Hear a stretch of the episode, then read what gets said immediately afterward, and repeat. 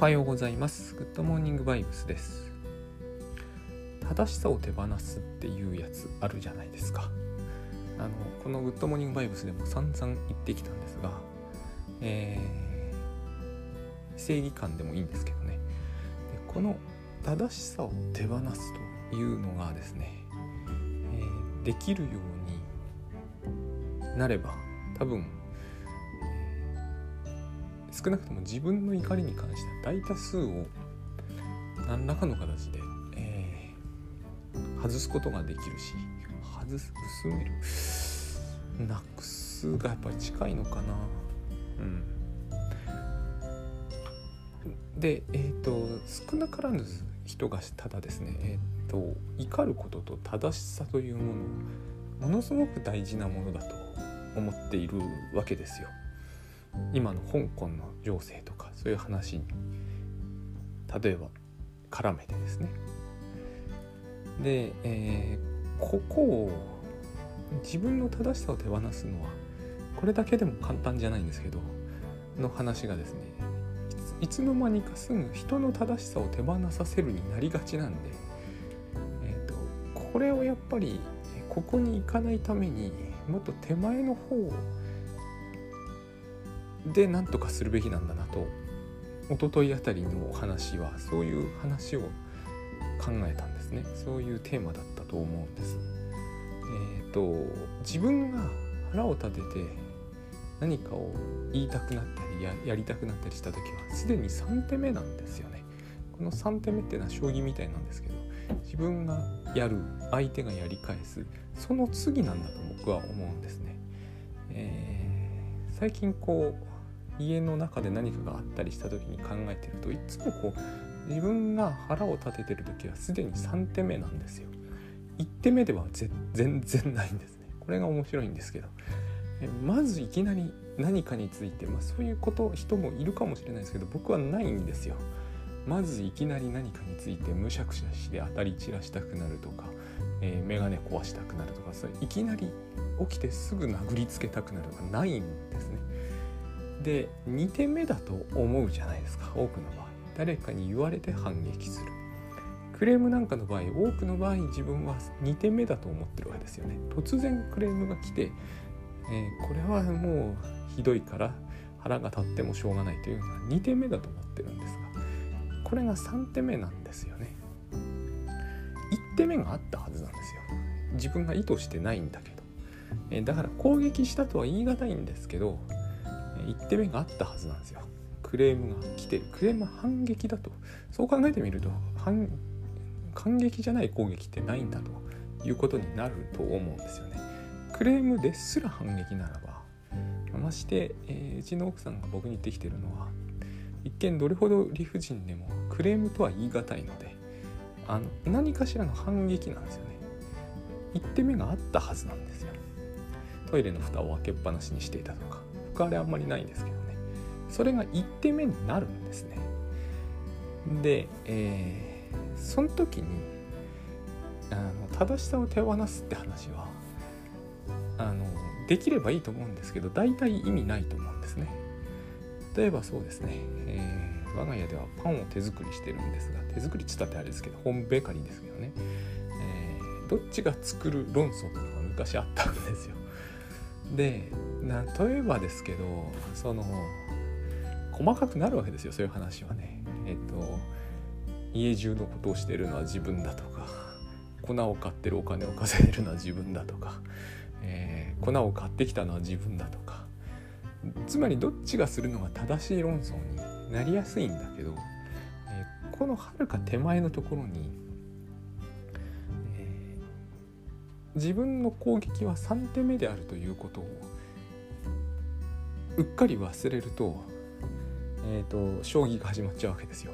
5手目6手目7手目8手目で要するに攻撃の応酬になっちゃうわけですよね。と思ったらちょっと話が飛ぶようなんですけどあのよくブログとか最近では YouTube とかの方がいいのかな。ただ僕 YouTube やったことがほぼないんであんまりえー、なんていうのかな。とんちんかんかもしれないですけどね。多分ブログと同じような問題がそこにはあるんだろうと思うんですがよくほら、えー、届けるべき人に届けるようにするのがいいっていう話があるじゃないですか私もそういうような話をですね完全に納得していたわけではないんだけども喋ってたことがあるんですよね。ブログとかで。ブログなんですよね。届くべき人に届ければいい。私あれね無理だと思ってるんですよ。あの一番まあいろんな理由があるんですけどそもそもクレームが来ないようにするっていう話と近いと思うんですね。炎上しないとか。届くべきでない人のところまで届いてしまうからつまり広がればいいってもんではない広がればいいってもんではないっていうことならば私も簡単に同意するんですけどだから届くべきところまでに限定させて届けるっていうのはあのそれがとても高度な技だとか言いたいわけではなく原理的にそういうことはありえないと思うんですね。でまずさっきのクレームの話で、えー、1手目がすでに出ているとつまり自分が攻撃する意図はないかもしれないが、えー、攻撃しちゃってると、えー、風呂の蓋を あ風呂の蓋じゃない、え便器の蓋を閉めてなかったみたいなあれですね。これねあのダスク管理で人を怒らせないようにするのと、えー、ブログで炎上させないようにするのは実は同じところから来て同じ無理をしようとしてると思うんですね。えっ、ー、と便所の蓋をですね下げないというの、下げない人は下げないんですよね。下げない人が、えー、攻撃を自分が意図しない攻撃をしないためにチェックリストなどを使って下げておくそれによって、えー、家庭円満を図るっていうのは無理があるんですよね。これをあらゆるこう場面でやろうとすると、えー、相手が変化した時にやっちゃうじゃないですか。意味通りにくいと思いますね。相手が変化しない前提ですよね、これは。布団を毎回毎回下げておきましたと。ある日、なぜ布団を下げてるんだと怒られたらどうしますか腹が立つでしょう、多分。やっと自分は蓋を下げない人間だったのを下げるようにチェックリストでしつけたのに、えーと、下げたら今度は下げたことで怒られたと。理不尽極まりないって思うじゃないですか。なぜここで理不尽極まりないと思うかという相手が変化したからですよね。でもそれは相手は絶対変化しちゃいけないという前提に立った話ですよね。あの YouTube なりブログなりの炎上もすごい似てるとあの届けるべき人にとかいうのはよく似てると思うんですよね。届くべき人のその人という人々の性質が変化しないことを前提にしてるわけですね。例えば自分のファン以外の人に届いちゃうから、えー、Amazon ではひどいレビューをつけられるとかあのなんだっけ YouTube のあのえっ、ー、とブーイングみたいなこう親指下に落とすやつをつけられるとか言うんでしょうけども僕はファンにしか届かなくったってそういうことは起こりうると思うし、えー、昨日はこの記事にいやまさに私のための記事でしたと言っていた人が今日になってあれはクソだって言い出すことはあり得ると思うんですよ。全然。普通に。それは理不尽かもしれないんだけど人って変化するじゃないですか。で想像以上に素早く劇的に変化することがあるんですよね。そういうのは見てきてると思うんですよ僕たちは。コロコロ言うことが変わる人もいますよね。で自分だってそうだと思うんですよ。えっ、ー、と昔読んだ本を読み直してみたら最近どこかのツイッターでですねえっ、ー、と「夏の扉」というあれは SF なんですけどハインラインだ違うなハインラインじゃないな。あの SF なんです。有名な SF なんですけど、えーと、すごい感動的な話だったと。私はそうは思わなかったんだけどツイッターでねある人がで久しぶりに読み直してみたらクソだったと。あり得るんですよ。こういうことはいくらだって。でその人にとって夏の扉は夏への扉だよな。夏への扉。うんと昔は猫が表紙だった気がするんですけどね。男の人と女の人が手をつないで。えー、この人にとって夏への扉は届くべき本だったのか。答えようがないと思うんですよね、えー、感動したこともあったわけですよ。クソだと思ったこともあったわけですよ。どうしてそう思うようになったかはそのツイート読むとなんとなくわかるんですけど読んだ人女性ですしね。多分。あの僕はあれを読んだ時思ったんですよ。フェミニストなら怒るはずだと。それはいいんですけど。でえっ、とつまりですねあの届くべき人にだけ届けるということは原理的にないと思うんですよね。届くべき人が届くべき人だったと自分で思っても翌日にはその人はすでに同一人物ではないのでそれどころかその本を読んでる最中に同一人物でなくなっていく可能性もあるので届くべき人じゃなくなるんですよ途中から。あの現状の蓋の下げる上げるはですね、えー、相当無茶な例に聞こえたと思うんですけどでもうちでそういうことが全くないわけではないです。例えば昨日がそうでしたけど、えーと、夜7時を過ぎて障子閉めてないとうちの奥さんは腹を立てるんですよ、えー、外から丸見えになると。こんな外真っ暗なの。ところが昨日閉めたら腹を立てたんですよ。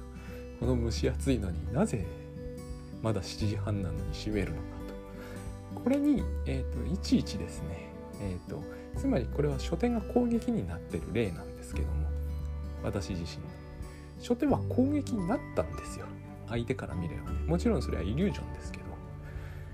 でこれが2手目が反撃なんですよね。私このことを考えずにいた時はどう考えてもこれに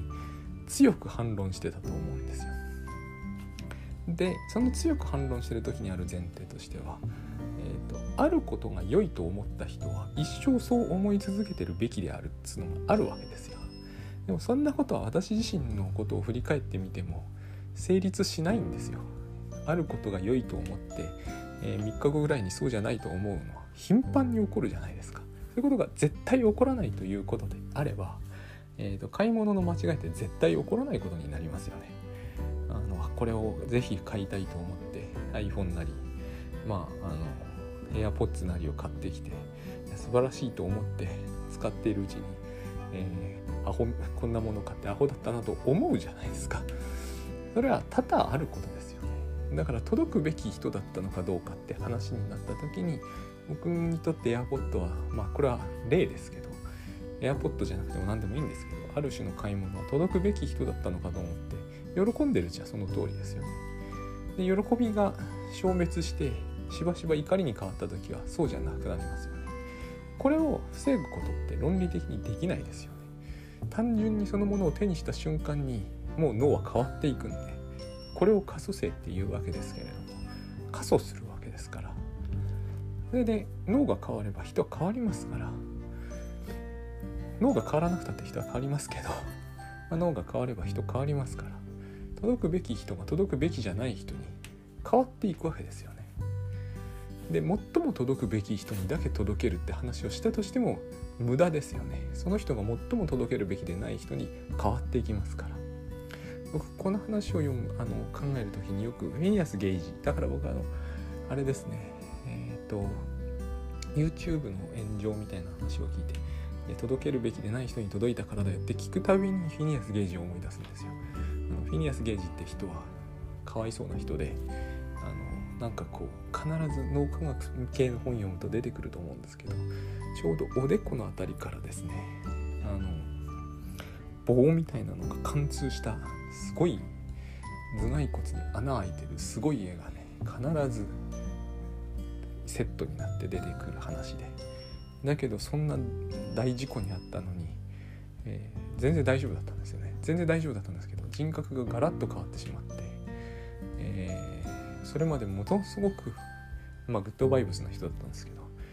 いきなりものすごく、えー、粗暴でとんでもない人になっちゃったという話なんですね。えー、前頭葉が破壊されたんでしょうね。そういうことって起こるじゃないですか。あのこれは至って特殊な例ですがその人に自身には何の責任もないですよね事故なんでしかもそれは労災なんですよ多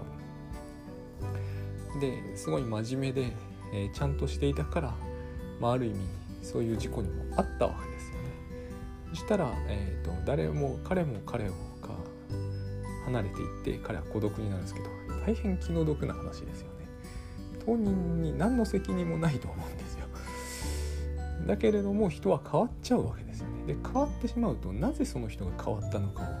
周りの人はみんな知ってるんだけどやっぱりその人に耐えられなくなってしまって離れてしまう。この話私非常にその YouTube の炎上の話と絡めて考えちゃうんですよ。えー、お互い変わってしまいますよね。だって YouTube 出す前と出した後はすでに別人ですよね。だから届けるべき人に届けるということによって、えー、全て円満になるっていうのは大きな幻想だと思うんですよ。そんなことは、えーと、脳内でしか成立しない。で、え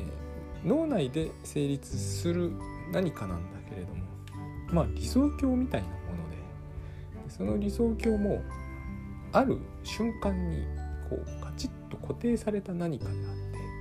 てで永続しえないし3日と持たないと思うんですよねそういうものってずっと自分もそう感じるんですが特定の人のファンであり続けることだってあり続ける人もいますけどあり続けるにしてもですね意識的な努力っていると思うんですよ。ファンを永久に続けようという。本当にですねそういうのって永続させられない理由いっぱいありますよ。今年千葉ロッテマリーンズが強いんですよ。強かったんですよ。何年ぶりかで8連勝して8勝1敗で首位だった。で、え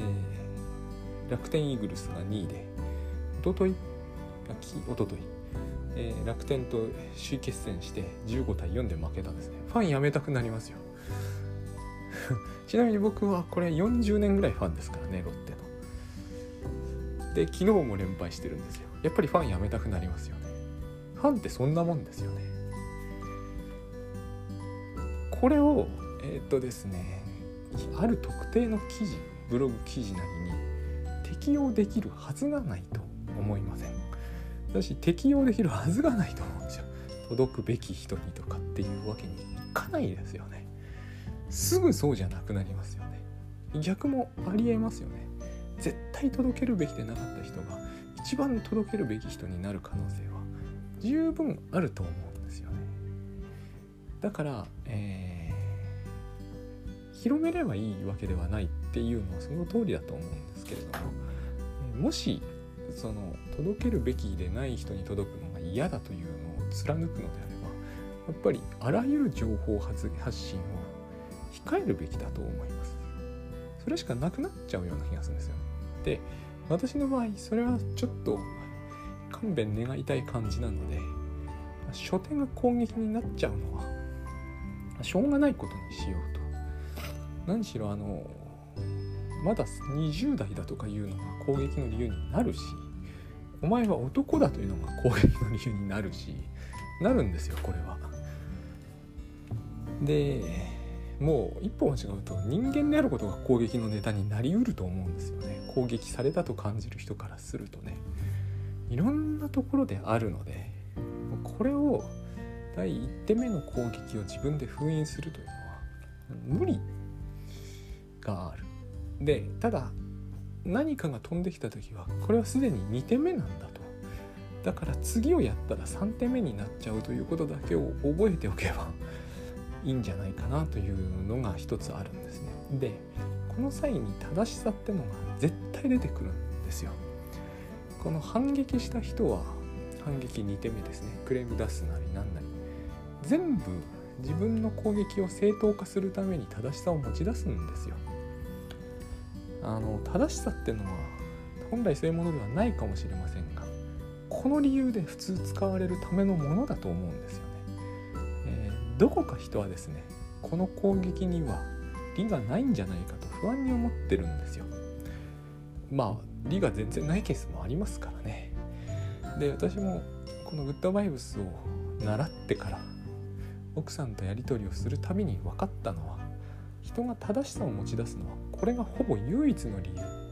つまり100%自分が正しいとは思えないけど攻撃はしたいわけですよ。その気持ちをえー、支えるためには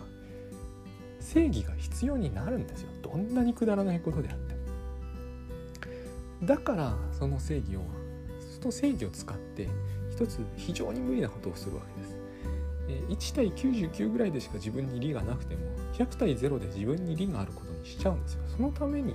そのために正しさは使えるんですよね。相手が間違ってるんだから攻撃してもいいだろうと。で当然クレーム出された方が同じことをしたくなるじゃないですか。だってクレーム出された方は100対0で自分が正しいと感じますよね。でだから攻撃してもいいというその許可証のために正しさを持ち出すんですよね。これだと、えー、つまり正しさを手放すという話になるとですね正しさを手放すというのはもうこのタイミングになったら、えーと、とぜひやりたいところなんですけども、えー、正しさを手放すという話はすでに3手目を繰り出そうとしている直前ぐらいに、えー、効能を発揮するんでやっぱりその手前でいきたいんですよね。本当は。自分としては。正しさを手放すは、えーと、第一番最初には思いついてない気がするんです。一番最初に僕が、えーと気がつくのは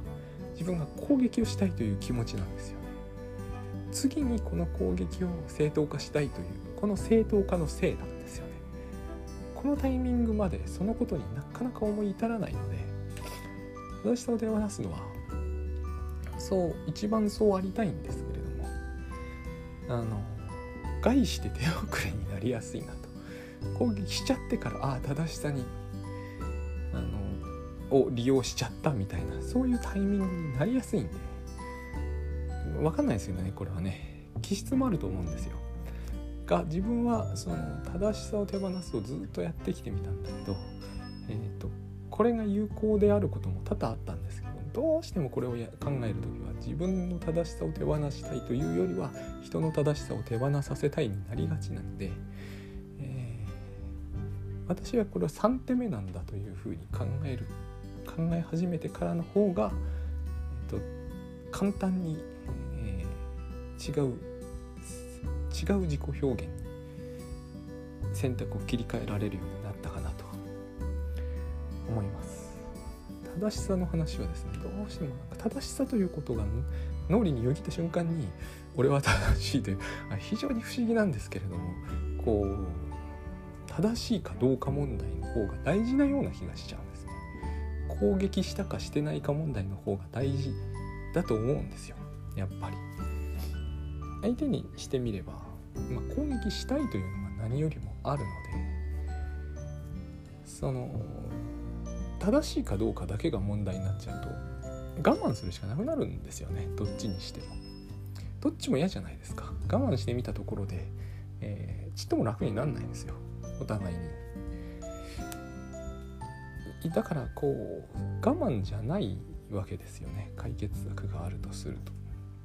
非常にやっぱ不思議なんですけれども自分が攻撃したということに思い至ると我慢せずに済むんですよ。いやもちろんしてないんですけどもしたというふうに思い至るとですね相手の攻撃に一定のこう納得感が出ると腹立ちは劇的に収まるん、まあ、これも人によるかもわかんないですけどね。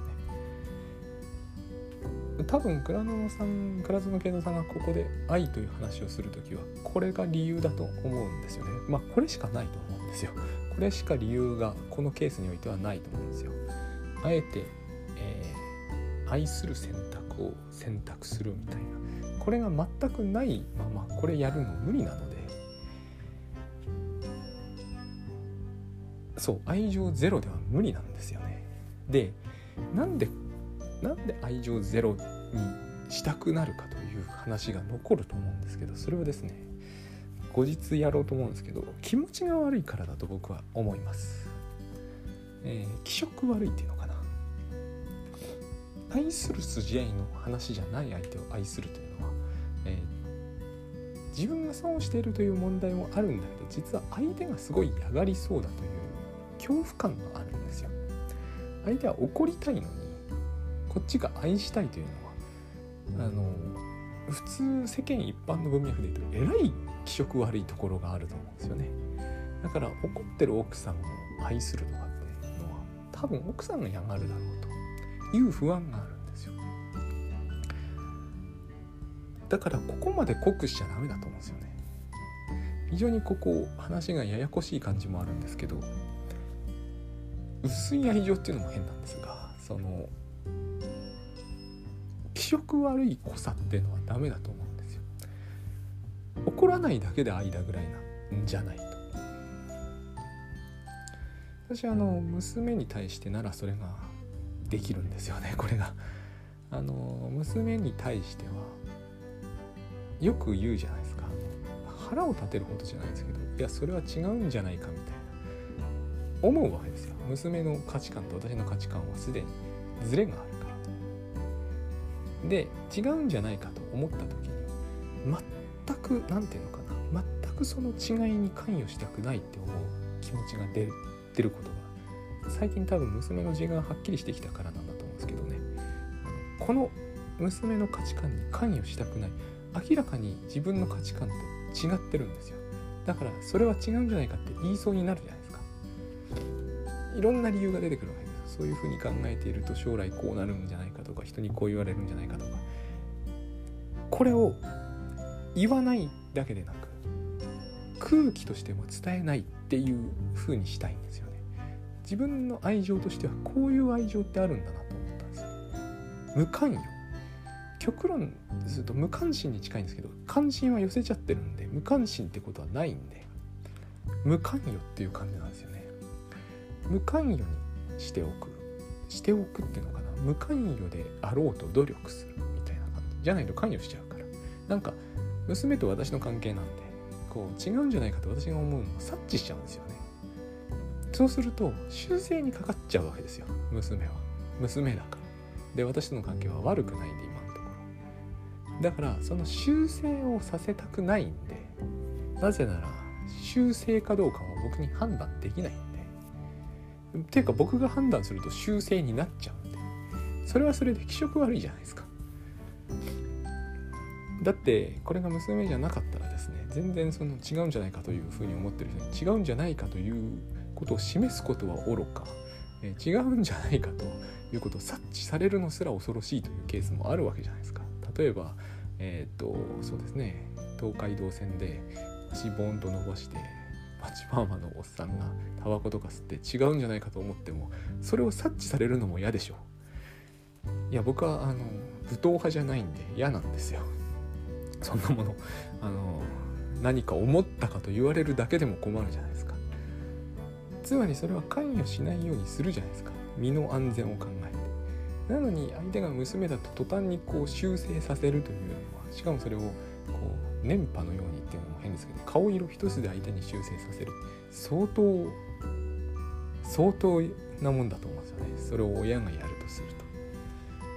と。だからえっ、ー、と違うんじゃないかと思っちゃうのはしょうがないんだけど無関与でいたいという。よそのどこかのお子さんっていう感覚にしてみたい。そうすることで娘は何も察知せずに済むと思うんですよ。というレベルの愛情っていう感じなんですよね。まあ、極力濃くないじゃないと,、えーと、価値観が揃わなかった時は、えー、気色悪いことになっちゃうと思うんでそういう話を、えーと考えたということですね。